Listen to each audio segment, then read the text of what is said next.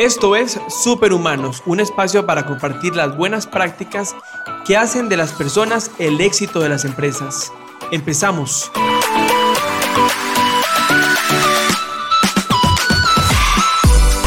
Qué bueno que seguimos haciendo equipo para aprender y si es su primera vez, pues enhorabuena. Le ponemos mucho corazón al propósito de compartir conocimiento útil para la cultura de marca dentro de las organizaciones.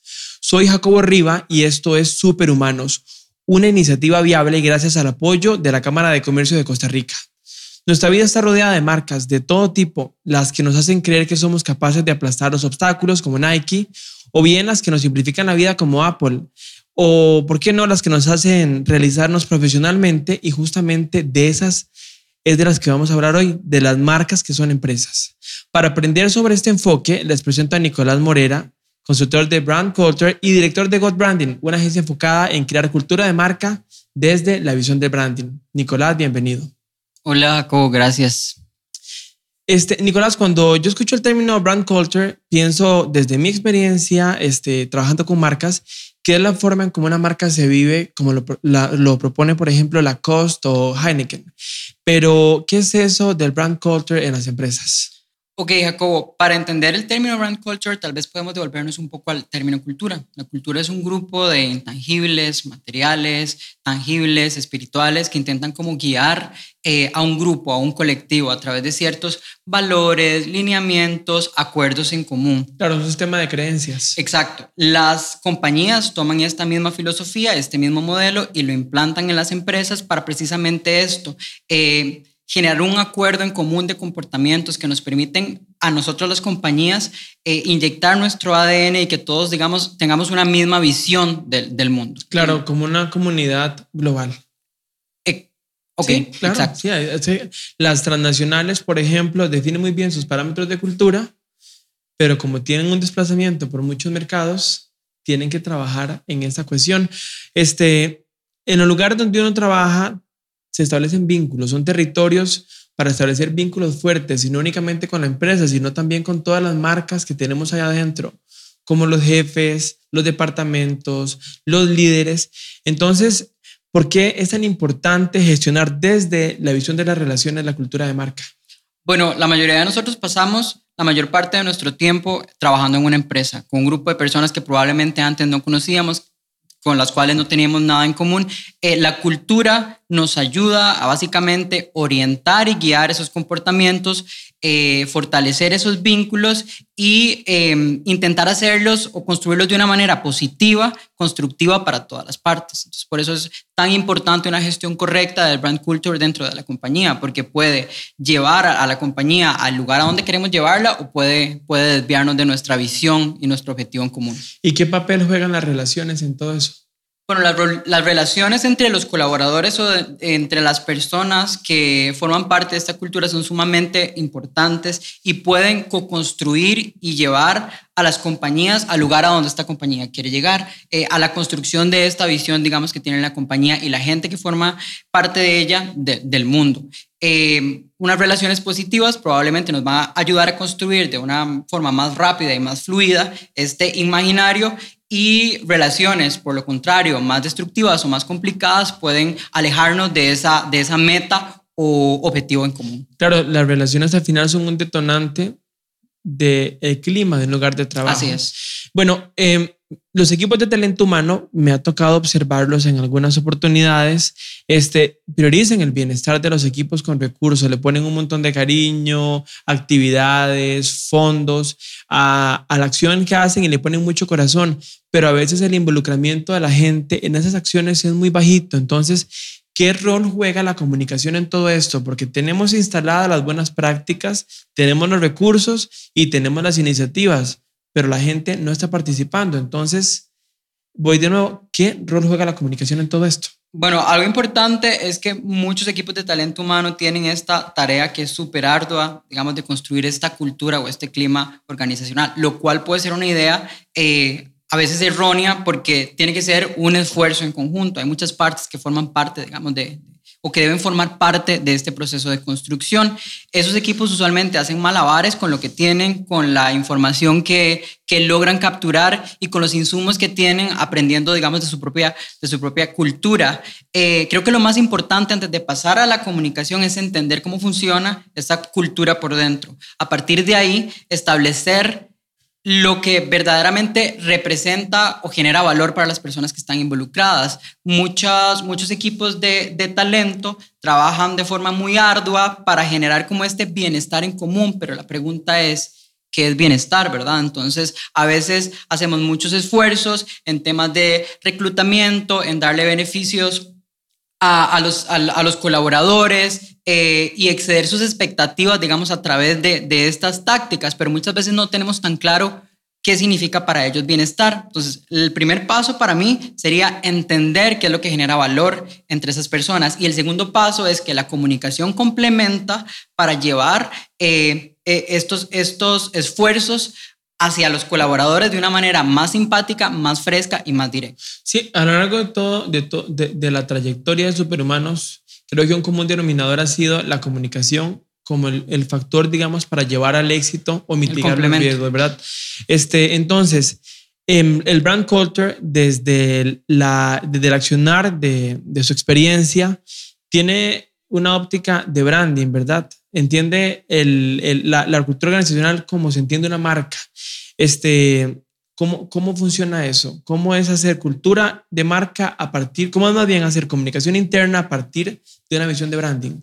Bueno, yo diría que la analogía perfecta para responder esa pregunta es que al final el branding, el branding es eh, el equipo para el que jugamos y la camiseta que nos ponemos, ¿verdad? La marca representa un universo al que podríamos querer pertenecer o no. Y una adecuada gestión es a esto que llamamos branding nos permite visibilizar la cultura e invitar al talento a ser parte de ella. Por eso el branding, esa camiseta, tiene un rol tan importante en el proceso de, de, cultura y de, y de, creación, digamos, de este marco en común. Un diseño de marca atractivo, una propuesta de valor afín, eh, con mi propósito personal inclusive, un espacio de trabajo que me hace sentir feliz, eso puede ser branding también. Claro.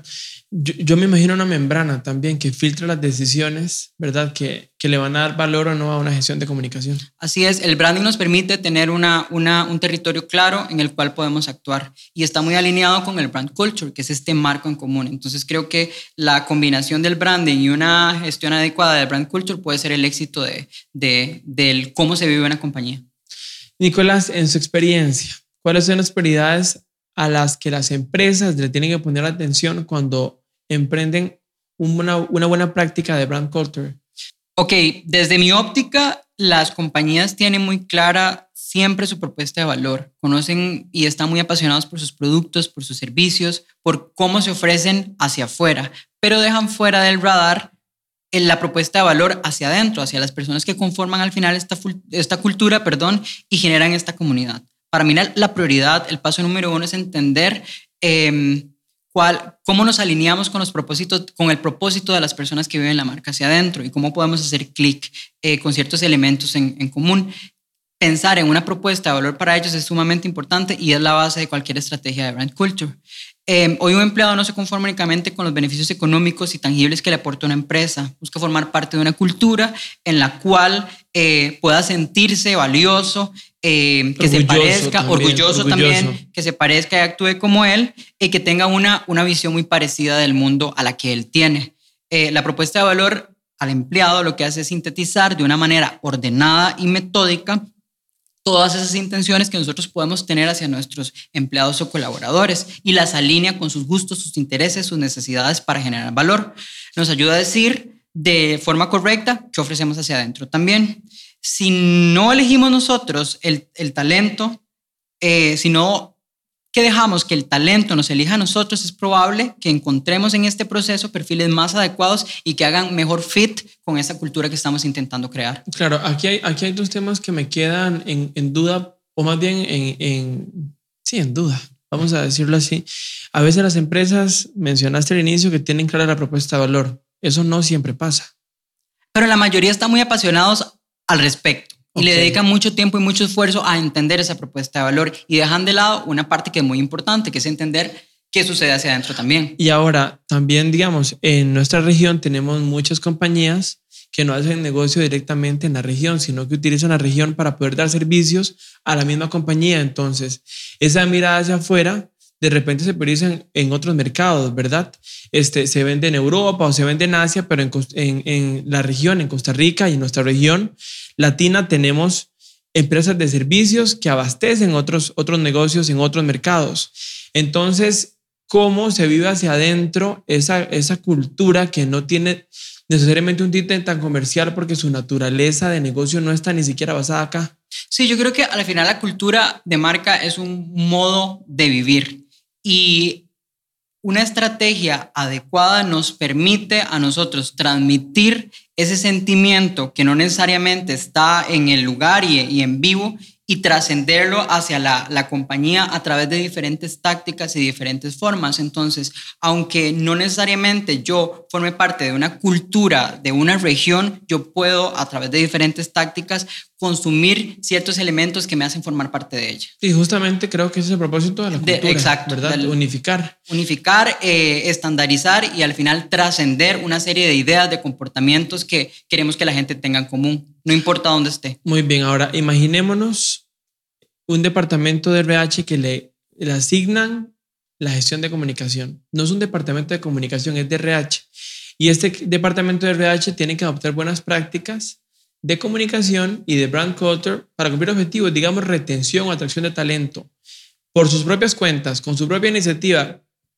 ¿Cuáles son buenas prácticas que usted desde su experiencia le puede compartir a esos gestores que nos están escuchando para que entiendan por dónde va la cosa. El paso número para mí sería diagnosticar, darse el chance de investigar un poco y de entender cuáles son los perfiles que, que, se desenvuelven o que trabajan dentro de la compañía. Esto nos va a permitir tener más claro cuáles son sus gustos, sus intereses, qué necesitan y por qué también nos eligieron para trabajar eh, con nosotros o nos podrían elegir para trabajar con nosotros. El paso número dos es capacitarse. Eh, Creo que el rol de los departamentos de recursos humanos definitivamente ha evolucionado y pasa de únicamente ser em, un área que tiene que reclutar, atraer y retener a ser un área que tiene la responsabilidad de básicamente generar esta cultura, porque es muy poco común que dentro de las compañías hayan departamentos que se encarguen de la cultura organizacional, por lo cual es muy importante capacitarse y aprender. yo diría eh, que son etapas de madurez. Eh, creo que es importante eh, aprender un poco más, entender qué es lo que está sucediendo en el mundo y darse el chance de aprender e investigar, básicamente, eh, para evolucionar un poco, digamos, el, concepto que tenemos de lo que es un departamento de recursos humanos. Em, creo que es muy importante revisar constantemente el proceso de inducción. La inducción o el onboarding a la compañía es de los momentos claves que pueden asegurarnos que una persona eh, se quede mucho tiempo con nosotros o se vaya los primeros días. Em, el proceso de incluir a una persona a una compañía es sumamente caro eh, y además requiere mucho esfuerzo y energía. En un proceso de inducción adecuado podemos trascender de una manera rápida y directa cuáles son las intenciones que tiene la compañía en el mundo y a partir de ahí podemos hacer clic con los perfiles no. Yo diría que hay que prestarle mucha atención a esa parte del proceso y por último, buscar los momentos wow. Creo que es importante mapear como este journey que tiene el colaborador eh, en el proceso o en su paso por la compañía del día uno hasta cómo avanza, digamos, su, su, desarrollo, su trayectoria y encontrar cuáles son esos momentos que de verdad generan eh, attachment y generan impresión en estas, en estas personas y trabajar sobre ellas. Yo creo que si tuviera que decir cuatro prácticas que no se pueden dejar de lado en, este, en un departamento, un área de recursos humanos, es diagnosticar, o sea, entender con quién estamos trabajando, capacitarse y entender que nuestro rol ya no tiene que ver únicamente con atraer, eh, reclutar, retener, revisar el proceso de inducción, que es un momento clave en cualquier eh, proceso de una compañía, de, de, al adquirir talento, y por último, encontrar cuáles momentos son inolvidables para los colaboradores. ¿Cómo, ¿Cómo mejora el desempeño en las empresas basarse o priorizar la cultura de marca? Ok, el desempeño de una compañía creo que se ve beneficiada a través de la cultura de marca en tres vías. Número uno, eh, con nuestros colaboradores. Un talento empoderado y enamorado de la compañía quiere trabajar y quiere crecer dentro de ella, gesta mejores ideas, mejores relaciones y experiencias mucho más nutritivas para todas las partes y al final crea una comunidad y busca, busca crecer en la, en la compañía. Eso es importante porque nadie contrata a una persona queriendo que se vaya. Eh, en nuestros clientes es importante decir que el, el ADN de una compañía se transmite desde el centro, desde el core, el corazón. Em, Totalmente. Si tenemos una compañía saludable hacia adentro, nos va a permitir trascender ese ADN hacia afuera y le llega a, todos los, eh, a todas las puntas o todas las esquinas, digamos, de, de nuestras eh, personas involucradas en, el... en, el... negocio. No, definitivamente creo, creo que es un punto muy claro cuando las compañías al interior tienen una cultura rush, ¿verdad? Se nota hacia afuera. Uno como proveedor lo puede llegar a sentir, ¿verdad? En la forma en la compañía, en la, forma en como la compañía se comporta, como negocia con los proveedores. Entonces, creo que es importantísimo reafirmar este punto que la cultura es el core, porque si eso es blando y es respetuoso y es solidario, es amigable, es empático, todo el negocio tiene ese mismo comportamiento. Sí, y al final una conclusión es que si uno cuida a sus colaboradores, esos colaboradores van a cuidar a nuestros clientes. Entonces como que se cierra este círculo. Y por último, la reputación. Claramente si tenemos una compañía con una cultura saludable, con prácticas nutritivas, con... Eh, con un marco de acción en común que tiene una visión específica del mundo, esto va a repercutir directamente en una reputación perdón, más positiva de la compañía y una mejor percepción de lo que la gente ve de, de ella. Sí, creo que, que, apuntando a lo que decía Nicolás del core, es bien interesante porque cuando las organizaciones tienen este core, ¿verdad? Que tiene un poquito, eh, un tinte de difícil, ¿verdad? Son organizaciones duras por dentro y trabajar ahí es como un toque rush, ¿verdad? Vieras que eso se nota hacia afuera, con los públicos de interés del negocio. Entonces, termina minando, digamos, la reputación, que es la conducta corporativa de un negocio y que no está gestionada, como decimos siempre, por una entidad este, intangible que no existe, son personas al final. Y creo que mucha de la gente que nos escucha puede entender esto porque en las temporadas doradas de las empresas, em, el éxito de esas temporadas doradas, vieras que a veces es la gente que las está liderando y, y que las está navegando.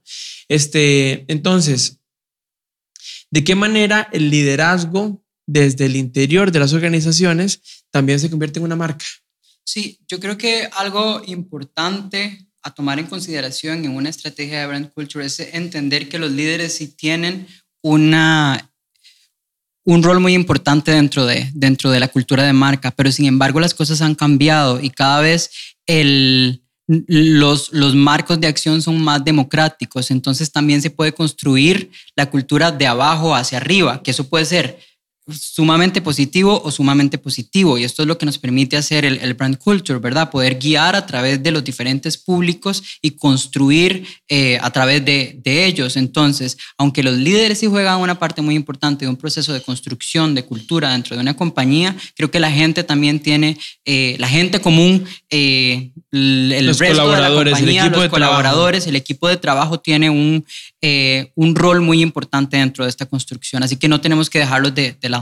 Y creo que diría no de arriba hacia abajo, diría de lado a lado, porque esa transformación es una horizontalización, una, una, una democratización de un proceso de organizacional no sucede en una jerarquía, sucede en una versión mucho más horizontal, ¿verdad? Para construir valor. Bueno, ese es un paradigma que también hay que romper. Por supuesto. Tenemos que trabajar en eso. Bueno, Nicolás, muchísimas gracias. Este, Nicolás es consultor en Brand Culture. Nicolás, si queremos conversar con ustedes, ¿cómo hacemos? Bueno, nos pueden buscar en nuestra página web, que es www.godbranding.com eh, o a través de nuestras redes sociales, Godbranding. Gracias por, por recibirme. Bueno, de verdad que un gusto, Nicolás, como siempre. Y recordemos que el brand culture es un enfoque fresco y además muy oportuno para darle valor a un intangible poderoso la cultura de marca. Las creencias, los valores y la confianza que compartimos en el trabajo son un sello que llevamos en nuestra vida profesional.